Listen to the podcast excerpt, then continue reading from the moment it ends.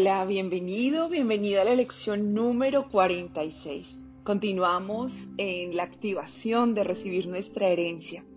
Este bloque que lo hemos denominado de esta forma, producto de habernos hecho conscientes de nuestra identidad. No podemos recibir algo que por derecho propio nos corresponde si aún no sabemos quiénes somos. Observemos el proceso de heredar cosas materiales en este mundo. Si en tu identidad no concibes que tienes una unidad con tu padre, tu madre, a través de lo que conocemos como un apellido, legítimamente no puedes ser un heredero. Así que ahora que has recordado esa identidad y que llevamos todos estos días trabajando en la herencia, también vamos comprendiendo que ser coherederos de acuerdo a la relación que tenemos con nuestra fuente solo es posible cuando conocemos nuestra identidad y al mismo tiempo a través de nuestra herencia estamos conociendo a nuestra fuente, a Dios. Con todas estas entregas que se nos han dado, vamos entrando un poco más en lo que realmente Él es, no en el significado o en la manera en que nos hemos acostumbrado a verlo o en la creencia que tenemos, sino en lo que Él es, que no va en contravía nunca de lo que te han enseñado, solo estás abriendo un paso en tu conciencia, en donde al mismo tiempo tu mente se está activando para reconectar en esos archivos de memoria que siempre han existido allí, pero que tenías olvidado sencillamente por un sistema de creencias. Hoy me encanta entrar a esta lección y creo que esta frase me la vas a escuchar muchas veces. Estoy fascinada, encantada, esta lección es lo máximo, porque definitivamente cada una de estas lecciones nos enseñan tanto que, wow, me quitan el aliento definitivamente. Y esta lección es bien, bien, bien importante para ti hoy, porque un curso de milagros, bien dice, no es un curso acerca del amor, porque el amor en sí mismo no se puede enseñar, solo se puede experimentar, pero hay otros maestros y otras personas, practicantes y alumnos, que hemos dicho un curso de milagros es un curso de perdón. Venimos a hacer un curso de milagros para saber perdonar. Y cuando hablamos de un curso de perdón decimos, ¿hay que hacer curso para perdonar? Pues sí, porque el mundo no sabe lo que es el perdón, el mundo no sabe para qué existe el perdón y el mundo no sabe cómo perdonar. Y es uno de los retos más grandes que tenemos hoy en día como transitantes de este camino. Y no solamente hoy en día hablando en términos de tiempo y espacio, sino vamos a unirnos como especie, como seres que están en esta dimensión. Tenemos ese reto, ¿verdad? Y es que cuando nosotros practicamos el perdón, lo hacemos desde un acto de benevolencia con el otro, pensando que perdonarlo a él es el producto de nuestro crecimiento espiritual que nos pone en un nivel superior al de la otra persona. Y entonces nos vemos arriba y nos sentimos un poco más fuertes y decimos, ya te puedo perdonar. Pero desde allí estamos creando un falso perdón. No perdonamos porque estamos en un nivel más alto. No perdonamos porque ahora nos sentimos más fuertes. No perdonamos porque ahora nos hacemos conscientes. En consulta, eh, generalmente hablo de papá y mamá. Son los temas que siempre van a estar ahí alrededor. Y la gran mayoría de personas que llegan a mí en algún momento ya han trabajado este nivel espiritual y saben que no pueden condenar a sus padres por actos del pasado. Y me dicen, entiendo que hizo lo mejor que podía, no lo pudo hacer de otra forma, fue lo mejor que me pudo pasar, fue un pacto álmico. A veces les repito mucho esto y en algún momento hablaré quizá en otro podcast que no sea de un curso de milagros de los pactos álmicos o en un live y entenderás un poco más acerca de. Pero no importa la razón con la que estés justificando tu decisión de perdón, porque realmente ninguna de estas te va a llevar al verdadero perdón. ¿Me escuchaste bien? No importa la razón con la que estés justificando tu acción de perdón, porque ninguna de las que te acabo de nombrar te va a llevar a un verdadero perdón. Y el ejemplo claro está en que si tú has perdonado ya a alguno de tus padres que creías que te han ofendido, en el fondo en algún momento se activan esas memorias y no se activan en el recuerdo de lo que te pasó, se activan en la manera en la que tomas tus decisiones en la manera en la que asumes comportamientos, en la manera en la que expresas tus emociones. Ahí se está viendo realmente si hubo un verdadero o no verdadero perdón. Porque el perdón está para liberarnos de algo que se llaman ilusiones. Y yo te estoy hablando a ti como un gran maestro de curso de milagros. Sé que vas en la lección número 46, pero mi función como maestra y como instrumento del Espíritu Santo y tal cual como Él lo está haciendo ahora es verte como un ser iluminado y al verte como un ser iluminado, sé que tienes la capacidad de observar el mundo tal cual con el carácter que tiene de las ilusiones. Es una ilusión la ofensa de papá y de mamá en tu vida. Es una ilusión la ofensa de tu hermano, de tu primo, de tu abuelo, de tu tío, de tu pareja, de tu hijo, de tu jefe. Es una ilusión la ofensa que tú provocaste a alguno de ellos y es una ilusión tu idea de no poderte perdonar a ti también. Entonces, lo único que se requiere perdonar es la idea de creer que tengo algo que perdonar. No puedo perdonar ilusiones. ¿Por qué no perdono ilusiones? Dice hoy un curso de milagros que para que Dios perdone necesita haber generado una sentencia, haber dicho, eres culpable de esto necesita haberte catalogado de una manera negativa, contrario a lo que él esperaba de ti. Pero Dios mismo no puede hacer eso, porque Dios sabe que tú no eres estas actuaciones que has representado en el mundo, que tú no eres estas conductas, que tú no eres esta manera de expresarte hacia los demás o de comportarte con los demás. Y eso incluye que los otros tampoco son así. Porque Él sabe que tú eres parte de Él, que tú eres su heredero y que Él es tu Padre. Y al ser tu Padre, vamos a imaginarnos como si se estuviera extendiendo una cadena de ADN en nosotros y esa cadena de ADN solamente tiene verdad, santidad, tiene sabiduría, tiene presencia de amor. Él sabe que tú eres su hijo y que eso es lo que reside en ti.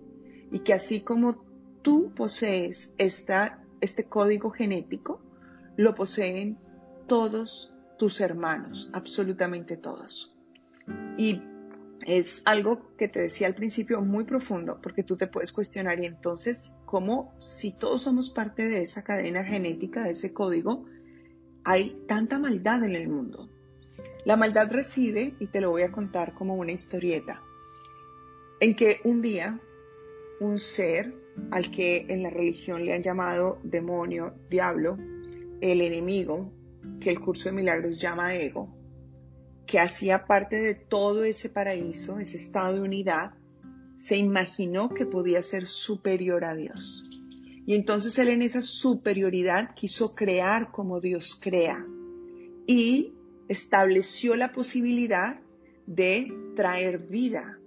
Y esa vida es la creación de una mente dividida, de hombres, mujeres, seres con una mente que está polarizada en el lado positivo o con una mente que está polarizada en un lado negativo. Una mente recta o una mente errónea. El error del pensamiento no es que tengamos una mente que pueda tener malos pensamientos. El error del pensamiento es que tengamos una mente que pueda creer que puede ser errónea, que puede ser superior a Dios, que puede estar separada de Él. Entonces al tener ese pensamiento, surgió, ahí está Luca ladrando, lo van a escuchar en este audio y bueno, eh, él está afirmando lo que les estoy diciendo.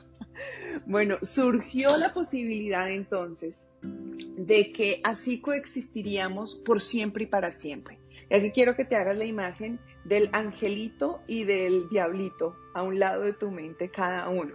Siempre van a estar ahí ellos dos murmurando. Esa es la ilusión creer que existen estas dos conversaciones en tu mente. Y en esa ilusión surgió una sensación profunda de culpa. yo me separé de mi fuente y vamos a atribuirle a ese yo, al ego, al malvado, al ser oscuro, al demonio, al diablo, como tú lo quieras ver. Vuelvo y te repito, me refiero a la expresión que tiene un curso de milagros, al ego. El ego se sintió culpable porque dijo, me he separado de mi fuente. Pero él sigue en su ilusión tratando de defenderse, trayendo sus propias creaciones al mundo. Y entonces en esas creaciones, él piensa que es la manera en que va a regresar de nuevo. Y se siente tan culpable de esa separación que cree que ha sido condenado, porque desarrolla algo que se llama el opuesto. El opuesto del bien sería entonces el mal, el opuesto de la verdad sería entonces la mentira, el opuesto de la vida sería entonces la muerte, el opuesto de la eternidad sería entonces el tiempo, el opuesto de lo infinito sería entonces lo limitado, el opuesto de la luz sería entonces la oscuridad. ¿Ves? Y está entre ese debate de ese opuesto. Y cada vez que está proyectando el opuesto, hay culpa pero es asimismo el ego quien se está culpando. Y si lo reducimos, eres tú mismo quien te estás culpando por esas ilusiones. Cuando o te han mentido o has mentido, cuando has herido o te han herido, porque estás reforzando esa idea. Y aquí empieza siempre a surgir una gran incógnita. Y entonces todos podemos hacer lo que queramos y no va a pasar nada porque nadie nos va a juzgar, porque así fuimos entrenados se nos limitó desde el juicio para sentirnos culpables y que desde allí tomáramos la decisión de hacer el bien. Y esto no es conciencia, esto es ilusión. Mas si tú recuerdas que tu código genético es únicamente amor, únicamente luz, pues ese será el recordatorio que tendrás activado y no tendrás que estarte cuidando de si estás haciendo el bien o el mal, porque sabes que en ti no hay la concepción del mal, ¿ves?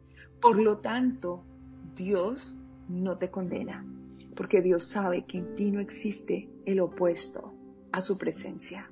Así que lo único que tienes que perdonarte es la idea de haberte creído que eras parte del resultado de ese pensamiento, de ese ego, de ese ser oscuro, de esa sombra, de ese lado maligno, y que pensaras que él tendría lugar en una expresión de Dios. Hace unos días utilizamos el ejemplo de un cuarto total de luz. Ahora utilicemos un cuarto total de santidad, un cuarto total de impecabilidad, un cuarto total de inocencia. ¿Puede acaso haber en ese cuarto un motivo por el cual tú necesites ser perdonado? No se requiere. No se requiere el perdón. Pero hoy vamos a seguir con el entrenamiento de nuestra mente y vamos a trabajar con los ejercicios que nos ayudan a deshacernos de esa falsa ilusión de la condenación como de el perdón. Y vas a examinar en tu mente aún a quien no has perdonado. Dice el curso, no importa en la medida en que lo hayas hecho. ¿Y por qué te dice esto? Te pongo el ejemplo de mi padre. Yo pienso que ya lo perdoné, porque yo lo he procesado y lo he entregado y digo, es verdad, lo perdoné. Pero si aún yo tengo memorias de las cosas que sucedieron en mi niñez, en mi adolescencia, incluso en mi etapa adulta, genero esa emoción de, wow, increíble esto que haya pasado, no está esto allí para decirme, oye, mira, no lo has perdonado, no lo has hecho bien. No es para culparme por esto, sino es porque me está mostrando que aún yo estoy aferrada a esas imágenes ilusorias del pasado y que hoy llega un momento en que puedo utilizar esta herramienta para ponerle fin a esa falsa necesidad de perdón. Y me refiero a esa falsa necesidad de perdón en esas escenas, en mi relación con mi padre, porque realmente lo único que se requiere pasar por el filtro del perdón es esa decisión de creer que necesito perdonar a alguien. ¿Ok?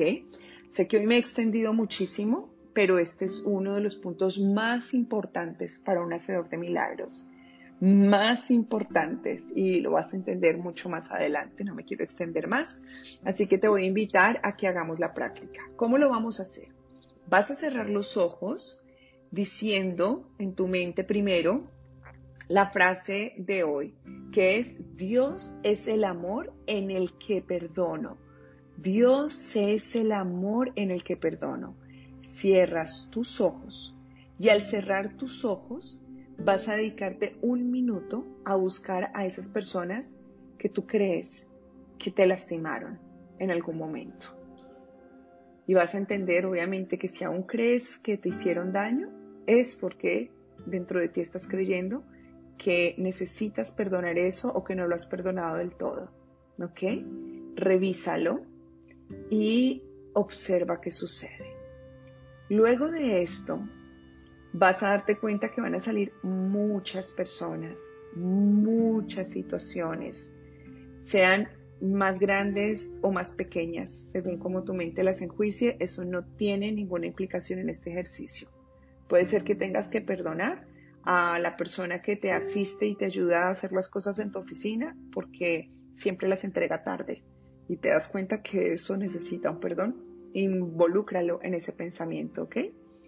Y seguido a esto vas a mencionar a cada una de esas personas que aparecen allí diciendo el nombre. Por ejemplo, Juan, Dios es el amor en el que te perdono. ¿Aquí qué estás diciendo? Yo no te estoy ofreciendo mi perdón de ya olvido lo que hiciste, no. Yo estoy perdonándote en el amor de Dios. Y el amor de Dios, ya sabes, solo ve inocencia en esa persona y la ve en ti.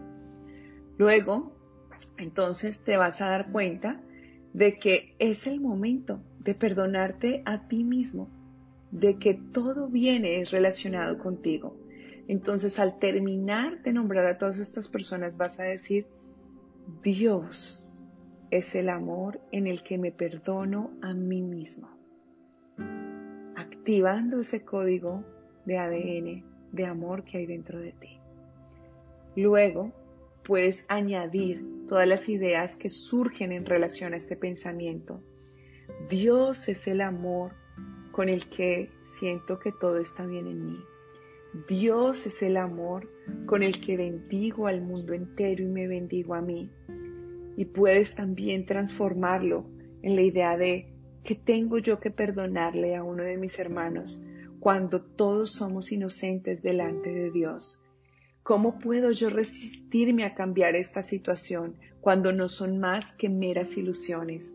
¿Cómo puedo yo privarme del gozo de disfrutar del amor de Dios a través del verdadero perdón cuando lo que estoy buscando opuesto a esto no me puede dar nada en comparación de lo que recibo con su verdadero perdón? Así que te invito a que practiques hoy. Observa todas las modalidades que tiene este ejercicio y como siempre vamos a nuestra milla extra. Hoy te quiero invitar a que catalogues específicamente qué es lo que no te perdonas a ti mismo con base a esa relación que tú crees que necesitaba antes perdón. Te pongo un ejemplo. Quiero perdonar, vuelvo al punto del padre. Quiero perdonar a mi padre por su abandono en mi niñez. ¿Qué es lo que no me perdono? Que aún siga proyectando ese abandono de mi padre en las cosas que hago, porque cada vez que estoy al lado de alguien tengo la inseguridad de que esa persona me va a abandonar y me va a dejar, entonces antes de que me deje, elijo irme. O porque cada vez que alguien se me va a acercar, prefiero alejarlo de mi vida porque siento que ahí se me está representando de nuevo el abandono de mi padre. Y aquí vas a pedir esa ayuda extra al Espíritu Santo también. Espíritu Santo, déjame ver las consecuencias de esta acción en mi vida o de esta historia, de esta experiencia en mi vida, acerca de lo que eso está creando en mi presente ahora, en mis decisiones. Quiero ver qué es lo que yo no me perdono en consecuencia a esa vivencia de mi pasado. Permíteme verlo. Y cuando lo veas, vas a decir, Dios es el amor en el que perdono y vas a mencionar esta idea de abandono. Dios es el amor en el que perdono mi inseguridad ante el mundo. Dios es el amor en el que perdono mi idea de creer que otros me van a dejar. Dios es el amor en el que me perdono mi idea de abstenerme de conocer a otro por mi miedo a que me abandonen y lo vas a repetir en esa milla extra. Recuerda llevar tu diario de un curso de milagros, por favor. Escribe todo para que continúes viendo tu avance. Gracias por la paciencia. Hoy se nos fueron casi 20 minutos Fue una lección súper larga, mas sin embargo sé que es una lección muy poderosa en tu vida y que traerá infinitas bendiciones. Un abrazo de parte mía, de Luca, y recuerda que estás generando una experiencia maravillosa. Un curso de milagros es fácil, es divertido, te encanta, cada vez lo disfrutas más y al mismo tiempo compartes bendiciones infinitas con el mundo.